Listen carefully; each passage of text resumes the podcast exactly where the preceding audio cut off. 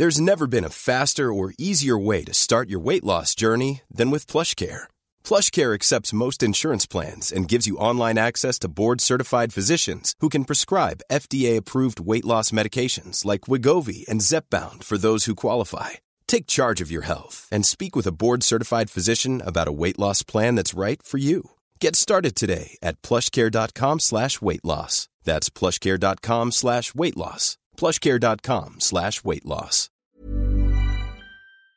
Unsere Welt ist auf dem Weg in das Zeitalter der künstlichen Intelligenz. In atemberaubender Geschwindigkeit verändert sich beinahe alles. Besonders in der Geschäftswelt ist die ungeheure Dynamik des Wandels spürbar. Die Unternehmen und die Menschen darin sehen sich vor vielen Unsicherheiten und Herausforderungen.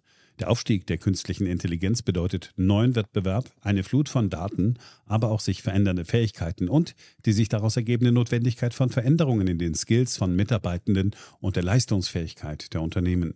Workday, die Enterprise-Plattform für Finanzen und HR, hat deshalb Innovation zum Prinzip gemacht.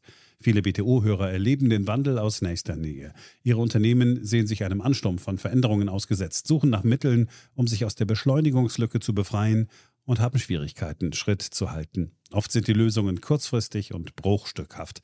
Getrennte Systeme für die Finanz- und Personalabteilung oder die Aufrüstung veralteter Technologien sind häufige Beispiele dafür. Um Unternehmen jeder Größe bei der Bewältigung dieser Herausforderung zu unterstützen, verfolgt Workday den Ansatz permanenter Innovation. Denn nur so können Kunden Veränderungsprozesse anführen, statt darauf zu reagieren. Nur Workday verfügt über einheitliche Daten, die nahtlos über eine einzige Plattform fließen und ihnen die Möglichkeit geben, intelligente Entscheidungen zu beschleunigen, Chancen zu erkennen und Risiken zu mindern. Workday versetzt sie in die Lage, Modelle und Prognosen zu erstellen und schnell und zuverlässig zu handeln, dank Echtzeitdaten und einer zuverlässigen in die Plattform integrierten KI. Besuchen Sie workday.com und erfahren Sie, wie Sie Fahrt aufnehmen können bei Ihrer Reise ins Zeitalter der künstlichen Intelligenz. Workday, die Enterprise-Plattform für Finanzen und HR.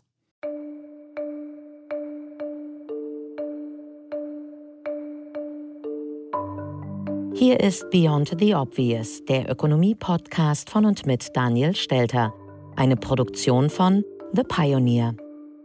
Herzlich willkommen zur neuesten Ausgabe meines Podcasts. In dieser Woche werfen wir einen Blick auf Wirecard und hören die durchaus harte Kritik eines Professors für Risikomanagement an der Rechnungslegung generell in Deutschland und vor allem an der Arbeit der Wirtschaftsprüfer. Zum anderen führen wir unsere Diskussion zum Thema Deflation und Inflation fort und hören mal zu, was die Chefin der EZB, Christine Lagarde, dazu zu sagen hat. Wer sollte es besser wissen als die Chefin der Notenbank, ob nun Inflation oder Deflation als nächstes droht? Spannende Frage, spannende Antwort. Beyond the Obvious, der Podcast mit Dr. Daniel Stelter.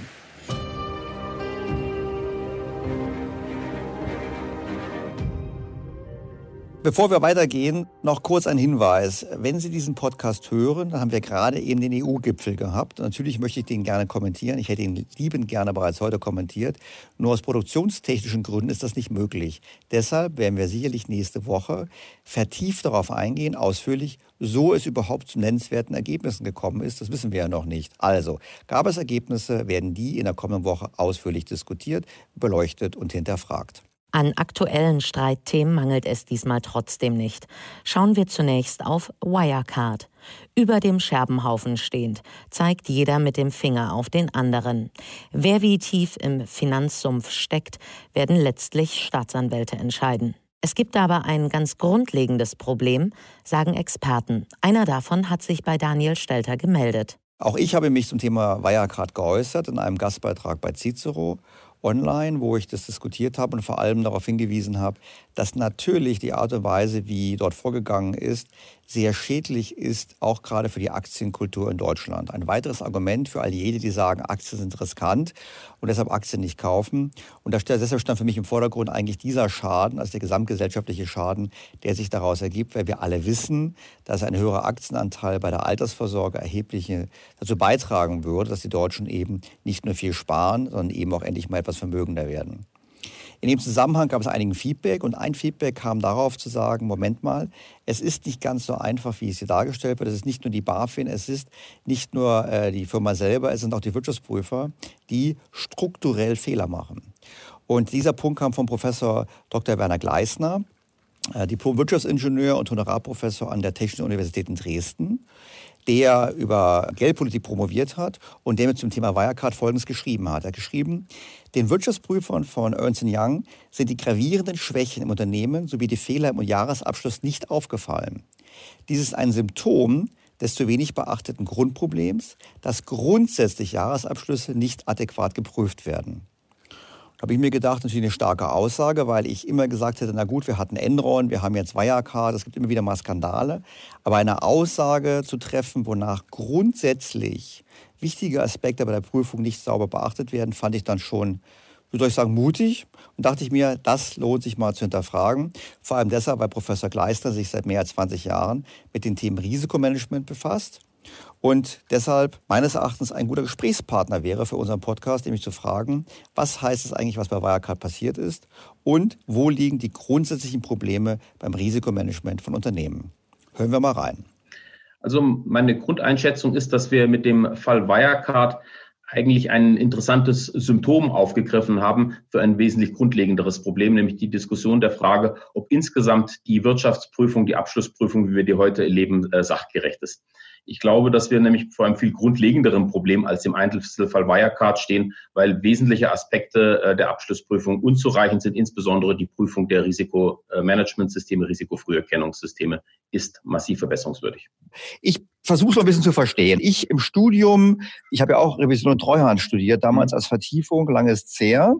Da habe ich verstanden, interne Kontrollsysteme sind wichtig. Mhm. Und die internen Kontrollsysteme wurden ja damals, also schon das war in den 80er Jahren, war bereits damals Prüfungsgegenstand. Ja. Ähm, vielleicht können Sie mir mal kurz erklären, inwiefern denn diese Risikomanagement-Systeme, die Sie prüfen wollen, über diese internen Kontrollsysteme hinausgehen. Mhm.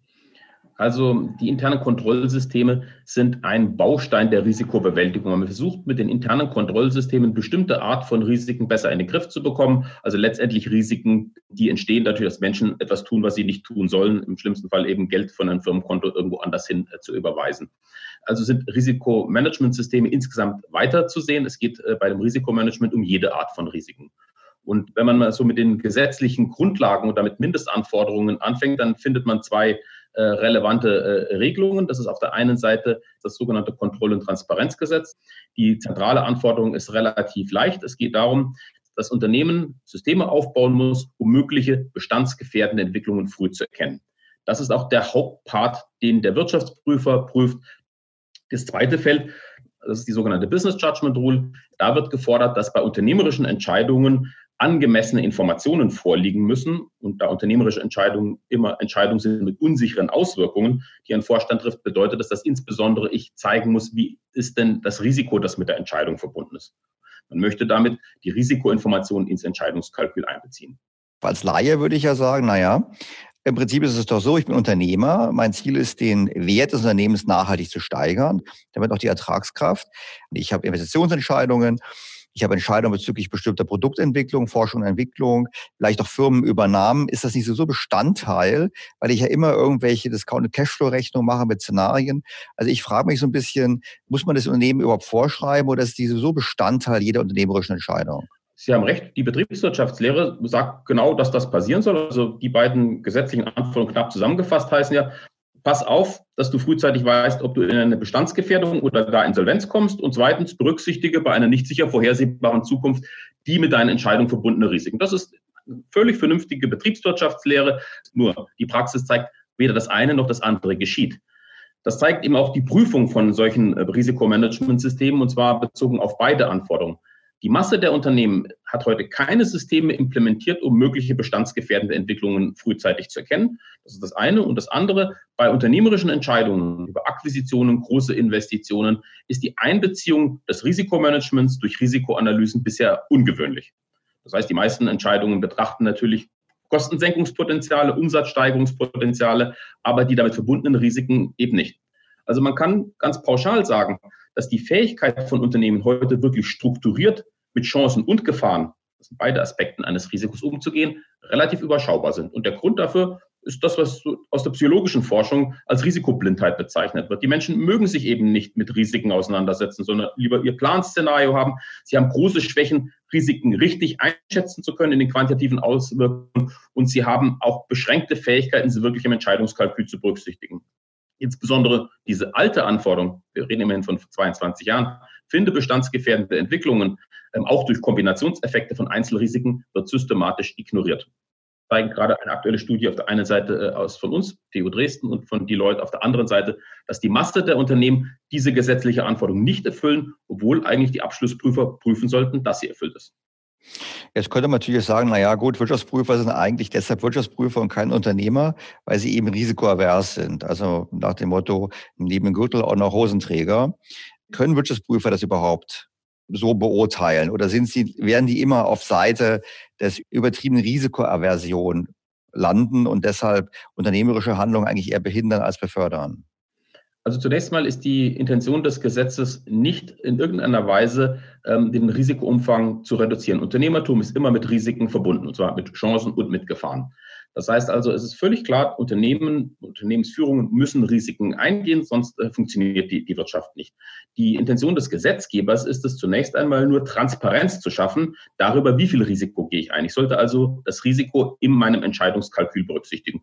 Und der Wirtschaftsprüfer hat nicht die Aufgabe, bei einer unternehmerischen Entscheidung seinen Senf dazu zu geben, ob das jetzt angemessen ist oder nicht, sondern er hat nur zu prüfen, ob das System geeignet ist. Also ob systemseitig zum Beispiel sichergestellt ist, dass das Unternehmen bestandsgefährdende Entwicklungen früh erkennt und ob systemseitig sichergestellt ist, dass eben auch bei Entscheidungen Risikoinformationen berücksichtigt werden. Die Intention der Business Judgment Rule ist sogar, dass niemand dafür haften soll, dass ein Risiko auch mal einschlägt. Aber für dieses Haftungsprivileg hat der Gesetzgeber eben festgelegt, dass ich eben bei der Vorbereitung meiner Entscheidung auch zeigen muss, dass ich mir über die Risiken Gedanken gemacht habe. Mhm. Der Ausgangspunkt unseres, unseres Gesprächs war ja nun der konkrete Fall Wirecard.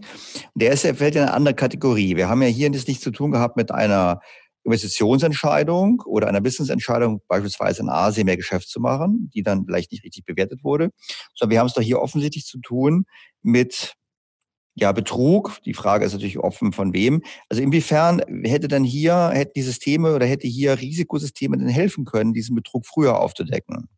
Und der Umgang mit Fraudfällen gehört natürlich in die Welt des Risikomanagements und auch in, in die Spezialwelt der internen Kontrollsysteme. Dass das EY nicht aufgedeckt hat, ist überraschend und es wird sicherlich zu klären sein, warum es so lange gedauert hat, das aufzudecken. Mein allgemeiner Punkt ist aber ein anderer. Ich glaube, dass das eher ein, ein Symptom eines größeren Problems ist und das größere Problem ist, dass die Abschlussprüfer im Moment die Risikomanagementsysteme grundsätzlich nicht ernsthaft prüfen.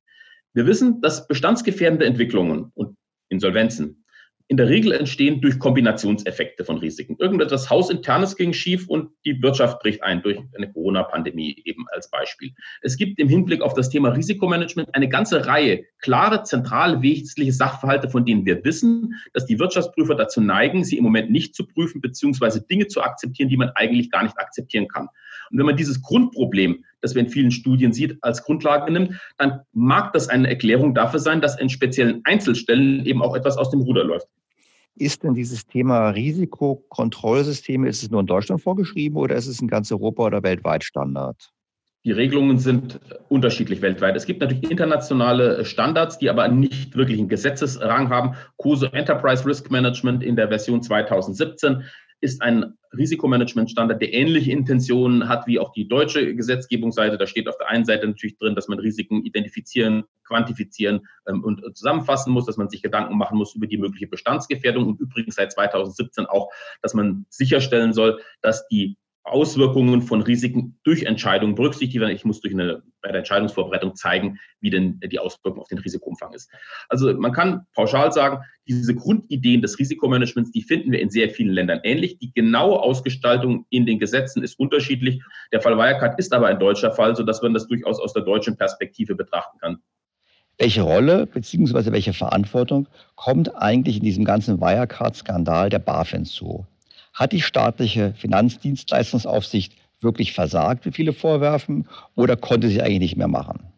Also die BaFin ist natürlich, ähm, was man verstehen kann, jetzt unter Beschuss gekommen. Aber ähm, ich glaube, dass das jetzt erstmal erst ein Sonderproblem ist. Zum ersten Mal ein Sonderproblem deshalb, weil natürlich mit der Wirecard Bank eine Bank mit dabei ist und weil es eben relativ lange gedauert hat mit einigen Schwierigkeiten, die vorab gegangen sind. Es ist nicht die Aufgabe zunächst einmal der BaFin, die Arbeit der Wirtschaftsprüfungsgesellschaften zu machen. Zunächst mal muss das Unternehmen eigentlich auch mit ihrer eigenen internen Revision sicherstellen, dass solche Probleme, Betrugsfälle nicht auftreten. Das heißt, das erste Versagen ist innerhalb des Unternehmens, weil da ganz offensichtlich weder das Risikomanagement noch die interne Revision richtig funktioniert haben. Die zweite Linie, und die sollte normalerweise reichen, ist der Wirtschaftsprüfer. Das war in dem Fall EY, den man auch getäuscht hat. Also ich habe zumindest für die BaFin an der Stelle ein Verständnis. Die können nicht jeden Fall, der von dem Wirtschaftsprüfer geprüft wurde, mit der gleichen Intensität nochmal prüfen. Was würden Sie jetzt konkret vorschlagen? Ich meine, das habe ich Ihnen so zugehört, sagt mir, okay, ich verstehe, Sie sagen, äh, wir haben auf dem Papier eine richtige Regelung zum besseren Risikomanagement in Firmen. Ähm, was wäre denn die konkrete Forderung? Was würden Sie sagen, müssten jetzt sozusagen tun ähm, und wer sollte das tun? Wenn man das, das Ganze mal aus Perspektive der Eigentümer, der Aktionäre ansieht und auch aus volkswirtschaftlicher Perspektive, dann sind solche Fälle ja mit Schäden verbunden, die wir erleben, volkswirtschaftlich und für die Aktionäre. Es lohnt erstmal, sich anzugucken, wo kommen denn die Schäden eigentlich her? Das sind auf der einen Seite Betrugsfälle, wie wir sie jetzt bei Wirecard hatten. Die sind zwar spektakulär, aber glücklicherweise relativ selten. Wir haben Schäden dadurch, dass Unternehmen einfach plötzlich in die Insolvenz rutschen, obwohl vorher nie von einer Bestandsgefährdung die Rede war. In der Regel deshalb, weil das Unternehmen einfach sich mit dem Thema Risiko und Bestandsgefährdung nicht adäquat auseinandergesetzt hat. Wir haben Situationen, in denen Risikoinformationen nicht adäquat bei unternehmerischen Entscheidungen berücksichtigt werden. Das führt zu blöden Investitionen, dummen Akquisitionen etc. Wenn wir dieses Gesamtfeld uns ansehen, wo Risiken zu Schwierigkeiten führen, dann ist der Ansatz natürlich naheliegend. Ich muss insgesamt dafür sorgen, dass in den Unternehmen besser mit Chancen und Gefahren umgegangen wird, also das Risikomanagement gestärkt. Die gesetzlichen Anforderungen sind da. Aus meiner Sicht muss der Druck erhöht werden, dass in den Unternehmen das im Bereich Risikomanagement wirklich umgesetzt wird, was erforderlich ist, um die gesetzlichen Forderungen zu erfüllen. Und dieser Druck kommt ganz erheblich von den Wirtschaftsprüfern. Und wenn manche Aktionäre da auch ein bisschen mehr Druck ausüben, dann wäre das bestimmt nicht das Schlechteste. Die Frage, die sich mir so ein bisschen Laie stellt, ist ja, wir haben eine enorme Konzentration bei den Wirtschaftsprüfern. Ich meine, wenn wir ja nur die großen vier haben, es gibt noch hier und da nationale Spieler. Wie sehen Sie das prinzipiell? Würden Sie sagen, eigentlich sollte man die großen BP-Firmen wieder zerschlagen und zu kleineren Einheiten kommen? Oder sagen Sie nein, nur diese großen Einheiten können eigentlich die Qualität sicherstellen? Natürlich ist vier, sagen wir mal, an der Grenze dessen, was man so unter Wettbewerbsgesichtspunkten so noch akzeptieren kann. Wir haben sehr komplexe Welten. Diese großen Gesellschaften sind international tätig. Das heißt, es kann nicht jede Mini-VP-Gesellschaft das Problem wirklich lösen. Ich brauche schon relativ große Spieler. Auf der anderen Seite ist der Wettbewerb zwischen diesen Gesellschaften offensichtlich in dem Bereich nicht hoch genug. Es gibt zumindest offensichtlich keinen Qualitätswettbewerb. Das ist auch ein bisschen bedingt dadurch, dass man mit dem Institut der deutschen Wirtschaftsprüfer, dem IDW, natürlich auch noch eine äh, zentrale Institution hat, die Standards herausgibt, die, sagen wir mal, den Qualitätswettbewerb äh, zumindest nicht gerade fördern. Wahrscheinlich hilft am ehesten weiter, dass der Druck, und das kann durchaus auch von Staaten, aber insbesondere auch der Aktionäre, größer werden muss, auf die Abschlussprüfer Risikomanagement ernsthaft zu prüfen. Das ist zumindest die Erfahrung in den letzten 22 Jahren. Die Unternehmen haben die eigentlich erforderlichen Systeme nicht in adäquatem Umfang aufgebaut. Äh, vielleicht den optimistischeren äh, Ausblick noch als Ergänzung. Ich meine, aktuelle Krisen, wie wir sie im Moment erleben, zeigen ja, dass Unternehmen eben nicht unverwundbar sind. Sie zeigen in vielen Unternehmen auch, dass in der Vergangenheit unternehmerische Entscheidungen getroffen wurden, die jetzt unter den aktuellen Risiken sich nicht so gut herausstellen. Die Hoffnung ist, dass die Unternehmen investieren in ihre Fähigkeit im Umgang mit Chancen und Gefahren. Abschließend haben ja Professor Gleisner und ich nochmal diskutiert, auch mit Blick auf den letzten Podcast, wo es um die fehlende doppelte Buchführung im Staatssektor in Deutschland ging. Dass wir gesagt haben, naja, es ist ja nicht nur das Risikomanagement bei Unternehmen mangelhaft, sondern eben auch beim Staat. Und diese Einschätzung hat der Professor Gleisner eindeutig unterstützt.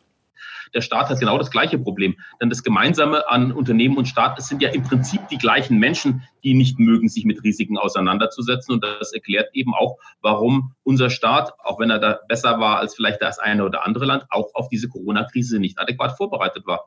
Wir wussten, dass eine Pandemie kommt. Ich kümmere mich um Risikoforschung. Das ist ein Standardrisiko, von dem wir wissen, dass die Eintrittswahrscheinlichkeit zwischen 0,1 und 1 Prozent ist. Es gibt eine Studie für die Bundesregierung über eine Corona-Epidemie in Deutschland aus dem Jahr 2012. Ich selber habe in einer Konferenz Ende äh, letzten Jahres, also im Oktober letzten Jahres, über dieses und einige andere Extremrisiken vorgetragen. Jeder wusste, dass da irgendwann etwas passiert ähm, und trotzdem war noch nicht mal die Atemschutzmasken da gewesen. Das ist genau das gleiche Problem auf Ebene des Staates wie auf Ebene der Unternehmen weil es die gleichen Menschen sind, die die Risiken eben nicht gerne sehen mögen.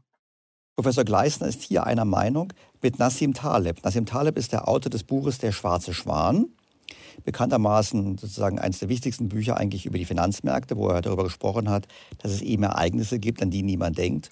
Und auch Nassim Taleb hat gesagt, nein, die Pandemie ist eben kein schwarzer Schwan. Man konnte sich darauf vorbereiten. Und er selbst hat beispielsweise schon vor einigen Jahren die Regierung von Singapur beraten, wie sie sich auf eine solche Pandemie vorbereiten kann. Also insofern, die Pandemie, auch wenn das gerne gesagt wird, ist kein schwarzer Schwan gewesen. Man kann eigentlich allen Regierungen nur vorwerfen, sie haben sich nicht ausreichend vorbereitet. Einige haben es getan. Zum Beispiel auf Vietnam. Ich erinnere daran, dass das Land, obwohl es viel näher an China liegt, weitaus geringere Zahlen hat bezüglich der Infektionen, auch der Toten, als es beispielsweise in Europa der Fall ist. Das heißt, das zeigt ganz klar, auch hier brauchen wir bessere Steuerungssysteme, nicht nur für Unternehmen, sondern eben auch für den öffentlichen Sektor. Kommen wir zur EZB.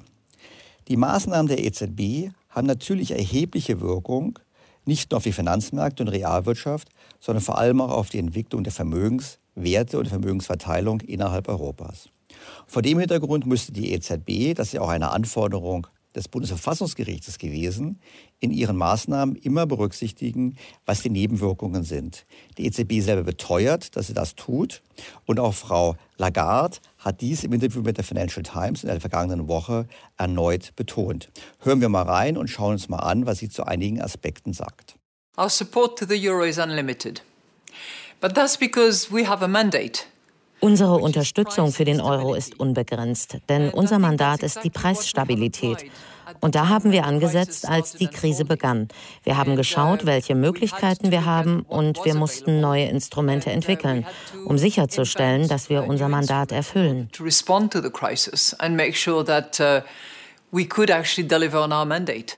Frau Lagarde lobt die EZB, und zwar ihren Vorgänger letztlich, für ihre Rolle im Rahmen der Euro-Rettung. Denn diese Unterstützung für den Euro, die unbegrenzt ist, war in der Tat das, was dem Euro in den letzten paar Jahren das Leben gerettet hat.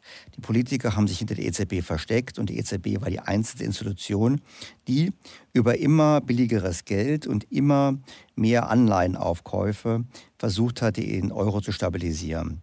Klar muss man natürlich dazu sagen, dass wenn sie sagt, unser Mandat ist die Preisstabilität, dass sie dann eben konsequent verdrängt, die durchaus ernstzunehmenden Studien, die wir auch hier diskutiert hatten, wonach die Politik der EZB eben die Zombifizierung gefördert hat und die Zombifizierung, also der Anteil von Unternehmen, die eben nicht in der Lage sind, ähm, aus eigenen Gewinnen die Zinszahlungen zu leisten, dass dieser Anteil, der da hochgeht, eben direkt dazu führt, dass wir nicht mehr Inflation haben, sondern eher weniger Inflation haben, weil Zombies eben eher deflationär wirken. Das heißt, sie streut uns hier etwas Sand in die Augen und verdrängt eben die durchaus gegebenen negativen Nebenwirkungen ihrer Politik.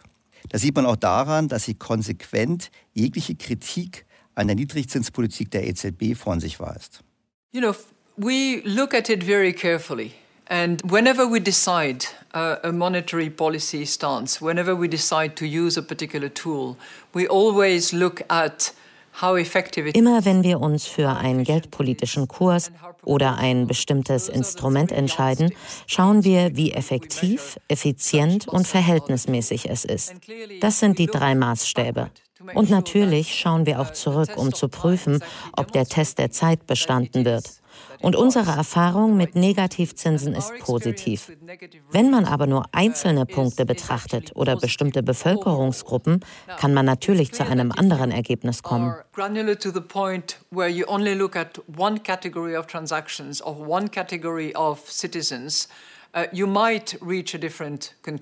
Dass Frau Lagarde die Erfahrung mit negativen Zinsen positiv findet, halte ich für sehr gewagt. Die US-Notenbank hat ganz klar diskutiert, dass sie Negativzinsen nicht anstrebt.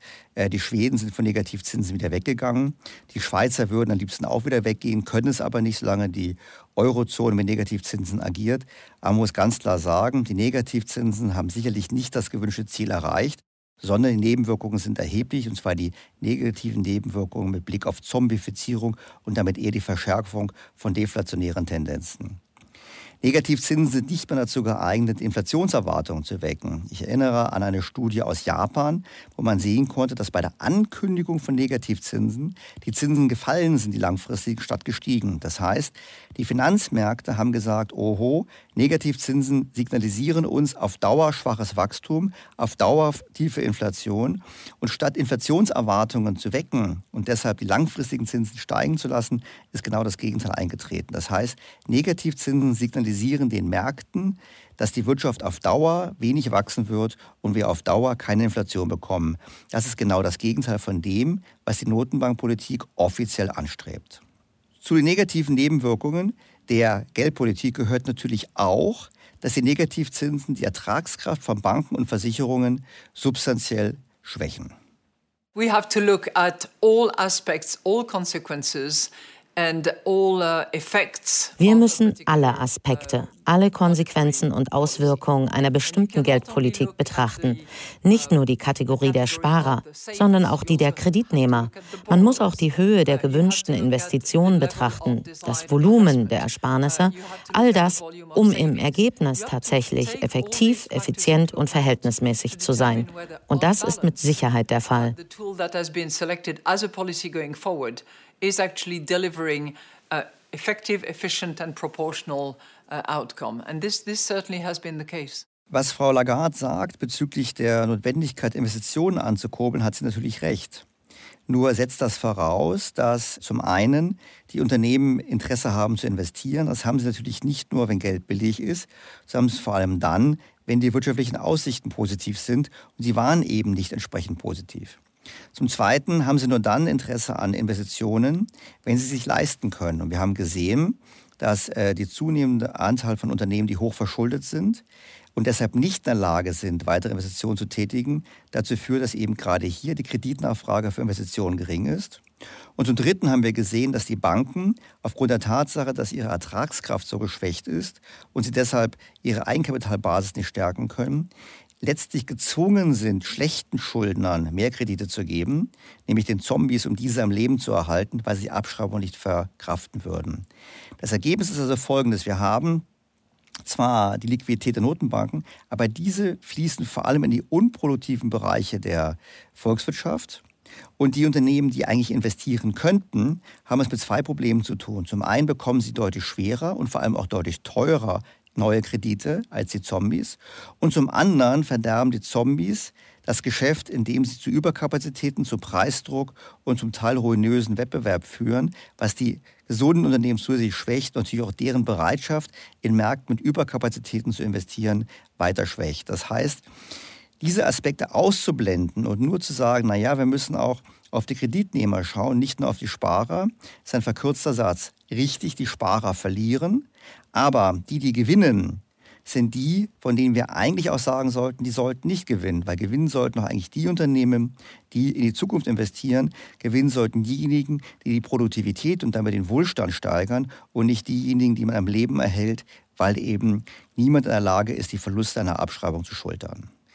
Lustig fand ich, was Frau Lagarde gesagt hat mit Blick auf die Staatsanleihenkäufe. You know, it's clear that there are many, many other investors and purchasers out there to buy sovereign debts at the moment. Uh, es gibt viele, viele andere Investoren und Käufer, die im Moment Staatsschulden kaufen. Wir sehen das regelmäßig, ob es sich um grüne Anleihen handelt oder um Anleihen mit sehr, sehr langen Laufzeiten oder um umfangreiche Emissionen. Es gibt ein ernsthaftes Verlangen auf Seiten der Investoren. Die EZB kauft nicht als einzige diese Anleihen. Das ist ein Markt, ein lebhafter Markt. Und unsere Politik zeigt Effizienz. And the policies that we have in place are showing their efficiency. Nun könnte man eigentlich, Frau Lagarde, sagen, wenn das so ist, dass es genug private Käufer gibt für die Staatsanleihen, warum kauft die EZB überhaupt Staatsanleihen auf im Volumen von Milliarden pro Woche? Warum gab es überhaupt die Diskussion zum sogenannten Spread, also zum Zuschlag für italienische Staatsanleihen gegenüber deutschen Staatsanleihen am Anfang ihrer Amtszeit? Ich erinnere daran, dass sie damals gesagt hat, es ist nicht ihre Aufgabe als Notenbank, auf den Spread zu achten, woraufhin die Zinsen in Italien deutlich gestiegen sind, gab heftige Kritik. Die EZB ruderte sofort zurück und sagte, natürlich kaufen wir auch weiter. Das heißt, was sie hier behauptet, stimmt schlichtweg nicht. Was hier passiert ist, die EZB ist letztlich der letzte relevante Käufer. Und viele private Käufer kaufen nur deshalb, weil sie wissen, dass sie im Zweifelsfall an die EZB verkaufen können. Das heißt, sie kaufen heute in der Erwartung, es morgen mit Gewinn an die EZB weitergeben zu können. Das ist etwas anderes, als wirklich Staaten Kredit zu geben in der Erwartung, dass dieser Kredit in 10, 20, 30 oder wie im Falle Österreichs in 100 Jahren wirklich ordentlich zurückbezahlt wird und vor allem, dass das Geld in 100 Jahren auch noch etwas wert ist, verglichen mit heute, was durchaus zu bezweifeln ist. Kommen wir zu dem weitaus interessanteren Aspekt, nämlich der Frage, müssen wir jetzt mit Inflation rechnen, angesichts der Tatsache, dass ja nicht nur die EZB, sondern eigentlich alle Notenbanken der Welt im Rahmen der Corona-Krise ihre Geldmengen in ungeahntem Ausmaß ausweiten? Oder droht eher Deflation? Und das Spannende ist, wie Christine Lagarde eigentlich sich um eine echte Antwort herumdrückt, weil sie im Prinzip sagt, auf gut Deutsch gesagt, ich weiß es auch nicht. Ha, that, that's a really difficult question because we are seeing disinflationary forces at the moment. Uh, Eine wirklich schwierige Frage, weil wir im Moment inflationshemmende Kräfte sehen. Viele Ökonomen argumentieren, dass es noch mehr davon gibt und ein potenzielles Deflationsrisiko besteht. Ich spreche lieber von inflationshemmenden Kräften auf kurze Sicht und dann von einer völligen Ungewissheit in der mittel- und langfristigen Entwicklung. Entscheidend ist, wie der Übergang zur Digitalisierung und die Ökologisierung die Preise und die Messung der Inflation beeinflussen wird. Aber es kann durchaus längerfristig inflationär sein. Uh, determinant of what inflation will look like going forward. But it may well be inflationary in the longer term. Frau Lagarde beschreibt das, was ich immer also als eine Waage beschreibe. Also auf der einen Seite haben wir natürlich deflationäre Faktoren, Überkapazitäten, hohe Verschuldung, die aktuelle Krise, die natürlich konsumdämpfend wirkt. Wir haben Arbeitslosigkeit, die zunimmt. All das wirkt eher deflationär. Auf der anderen Seite haben wir strukturelle inflationäre Faktoren. Wir haben darüber gesprochen im vergangenen Podcast. Zum einen die einsetzende Alterung, zum anderen die Zerstörung von Wertschöpfungsketten im Zuge der Pandemie, zum anderen staatliche Maßnahmen, mehr Regulierung. Das heißt, das ist genau das, was wir haben. Zum einen eher deflationäre Faktoren, eher inflationäre Faktoren. Man muss ganz klar sagen, die Geldpolitik, so wie sie ist, zumindest rein theoretisch, wenn man auf die einfachen Modelle geht, ist natürlich tendenziell inflationär, weil die Geldmenge sich deutlich schneller entwickelt, deutlich schneller wächst als realwirtschaftliche Produktionskapazität. Das spräche für Inflation. Aber Frau Lagarde hat recht, sie hat es schön beschrieben und hat gesagt, wir haben im Prinzip hier diese zwei Trends. Die große Frage ist natürlich, wird es wirklich langfristig inflationär sein? Ich neige immer mehr dazu zu sagen, jawohl, das wird es sein, hat Frau Lagarde ja auch gesagt. Die große Frage wird dann sein, werden die Notenbanken dann noch entsprechend gegensteuern? Und da würde ich an dieser Stelle ein ganz großes Fragezeichen machen. Denn wir wissen, um von der Schuldenlast runterzukommen, brauchen wir erhebliche negative Realzinsen. Das ist nur möglich über hohe nominale Inflation bei gleichzeitig tief gehaltenen Zinsen. Und damit dürften die Notenbanken die Inflation deutlich anheizen, egal was heute gesagt wird. Weil es funktioniert natürlich nur dann, wenn man vorher es nicht sagt und trotzdem tut. Das passt meines Erachtens auch zusammen mit einem weiteren Aspekt aus dem Interview von Christine Lagarde. Da geht es nämlich ums Thema Klimawandel. Ich habe immer gesagt, naja, was will denn die EZB eigentlich machen beim Thema Klimawandel? Frau Lagarde hat sich da, wie ich finde, zum Teil auch sehr emotional geäußert. You know, I think when it comes to climate change, it's everybody's responsibility. And beim Klimawandel ist jeder verantwortlich. Als Chefin der Europäischen Zentralbank will ich alles versuchen, um den Klimawandel zu bekämpfen. Ich glaube, er hat Einfluss auf die Preisstabilität. Wenn wir Dürre, Preisschwankungen bei Nahrungsmitteln, Energie- und Dienstleistungsschwankungen nicht vorhersehen können, machen wir unseren Job nicht. Das wird Einfluss darauf haben, wie wir die Wirtschaft in Zukunft gestalten, Prognosen erstellen, Risiken messen und wie wir uns mit anderen Zentralbanken zusammenschließen, um den Klimawandel zu bekämpfen. Denn am Ende des Tages entscheidet das Geld. how we join forces with other uh, national central banks to explore together what policies can actually have a decisive impact on fighting climate change. Because at the end of the day, money talks. Ja, die Frage ist natürlich konkret, was heißt das jetzt eigentlich? Die EZB bekämpft den Klimawandel. Sie wird natürlich ganz klar versuchen, eben die Kapitalmärkte dahingehend zu manipulieren, dass sie versucht, dass Unternehmen, die sogenannte grüne Technologie anwenden, also umweltfreundlich sind, zinsmäßig zu begünstigen. In dem früheren Podcast haben wir schon diskutiert, dass das letztlich nicht viel bringt, weil der Unterschied der Zinsen bei dem ganz allgemein tiefen Zinsniveau wird so gering sein, dass das keinen großen Unterschied darstellen wird. Vielmehr, glaube ich, ist es ein Vorwand, um eben, auch das wurde schon früher diskutiert, in die direkte Finanzierung von staatlichen Maßnahmen gegen den Klimawandel einzusteigen. Also Stichwort Green New Deal, wenn Frau von der Leyen auf EU-Ebene dann eine Billion oder zwei Billionen braucht, dann wird die EZB bereitstehen, dies zu finanzieren mit sehr langlaufenden Anleihen zu geringen Zinsen und auf diese Art und Weise helfen. Und damit würde ich sagen, ist klar, dass wir uns auf das inflationäre Szenario einstellen müssen, weil dann im Unterschied zu den letzten paar Jahren es in der Tat so ist, dass das neu geschaffene Geld auch wirklich zu echter Nachfrage im Markt führen wird. Wenn die EZB, die Notenbank, wirklich etwas tun wollte gegen den Klimawandel, dann müsste sie eigentlich aufhören, die Wirtschaft künstlich zu stimulieren. Denn billiges Geld bedeutet nichts anderes, als dass sich Konsum lohnt. Es lohnt sich zu konsumieren, es lohnt sich weniger zu sparen, es lohnt sich weniger vorzusorgen für die Zukunft. Und dieser vorgezogene Konsum, auch die vorgezogenen Investitionen, führen natürlich zu nichts anderem als zu einem höheren Ressourcenverbrauch heutzutage. Und wenn wir davon ausgehen, und das sollten wir meines Erachtens, dass der technische Fortschritt in Zukunft dazu führen wird, dass wir die gleiche wirtschaftliche Leistung mit weniger Ressourcenverbrauch erreichen, wäre es eigentlich vernünftig, diesen Verbrauch nicht vorzuziehen, sondern eher heute anzuerkennen, dass die Wirtschaft eben nicht so stark wachsen kann und dann in Zukunft Wachstum zuzulassen, das dann eben entsprechend weniger Ressourcen verbraucht und entsprechend umweltschonender und klimaschonender ist. Die Geldpolitik, wie sie heute betrieben wird, ist eigentlich Klimawandel beschleunigend und nicht hemmend und das müsste man eigentlich ändern. Damit endet die heutige Episode. Informationen zum Nachlesen finden Sie im Blog von Daniel Stelter auf think-beyondtheobvious.com. Dort haben Sie auch die Möglichkeit, Fragen und Rückmeldungen zu diesem Podcast zu hinterlegen. Herzlichen Dank fürs Zuhören. Nächste Woche, wie gesagt, geht es um die Ergebnisse des EU-Gipfels. Und wenn Sie, liebe Hörer, Fragen haben im Zusammenhang mit diesem EU-Gipfel, schicken Sie mir die bitte zeitnah, weil dann können wir sie aufnehmen und bearbeiten und in der kommenden Woche entsprechend besprechen. Ich würde mich freuen, wenn Sie wieder mit dabei sind. Ihr Daniel Stelter. Beyond the Obvious, der Podcast mit Dr. Daniel Stelter.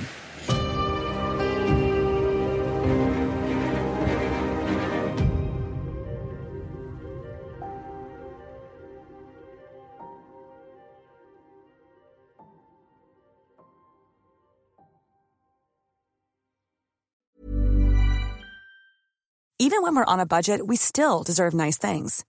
Quince is a place to scoop up stunning high-end goods for 50 to 80% less than similar brands. They have buttery soft cashmere sweaters starting at $50, luxurious Italian leather bags, and so much more. Plus, Quince only works with factories that use safe, ethical, and responsible manufacturing. Get the high-end goods you'll love without the high price tag with Quince. Go to quince.com/style for free shipping and 365-day returns. Was ist noch besser als ein guter Plan? Die Möglichkeit, ihn zu ändern. Mit integrierter KI bietet Workday kontinuierliche Innovationen, die Ihnen helfen, agil zu bleiben, egal was passiert. Workday, the finance and HR system for a changing world.